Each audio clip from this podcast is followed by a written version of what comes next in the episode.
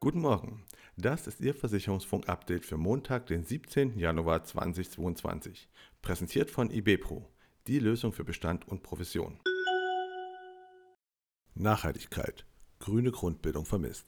Der Gesetzgeber will es und das Kundeninteresse steigt messbar. Nachhaltigkeit wird im Versicherungs- und Finanzsektor immer wichtiger. So ist bei der Stuttgarter bereits ein Drittel des Neugeschäfts grün, bei der Zurich sogar etwa 40 Prozent.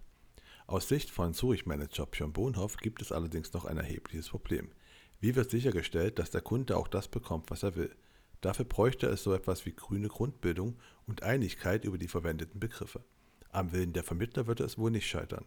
So berichtet die Stuttgarter von regem Interesse bei den eigenen Weiterbildungsveranstaltungen zu diesem Thema. D&O-Versicherung. Drohen neue Großschäden? Keine Ruhe für die gebeutelte D&O-Sparte. Der Wirecard-Insolvenzverwalter Michael Chaffee fordert von den Ex-Managern des Unternehmens Schadenersatz in Höhe von 140 Millionen Euro.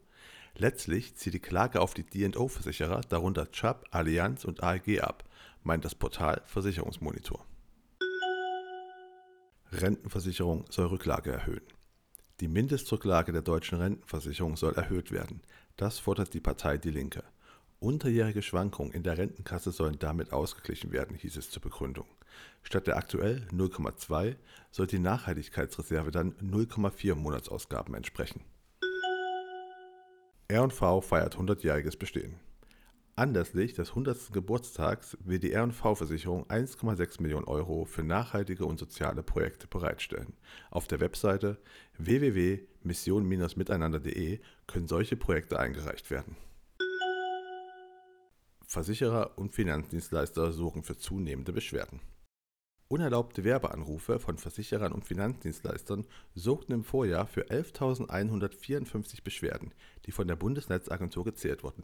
Im Vergleich zu 2020 entspricht das einem Zuwachs von 11,8 Prozent. Transparenzregister, Übergangsfristen beachten.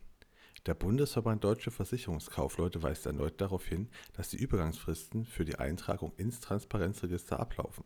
Je nach Rechtsform unterscheiden sich die Fristen. So müssen Unternehmen der Rechtsform Aktiengesellschaft oder Kommanditgesellschaft auf Aktien der Eintragsfrist bis Ende März nachgekommen sein. Andernfalls drohen empfindliche hohe Bußgelder. Und das war Ihr Versicherungsfunk-Update für Montag, den 17. Januar 2022, präsentiert von IBPRO die Lösung für Bestand und Provision.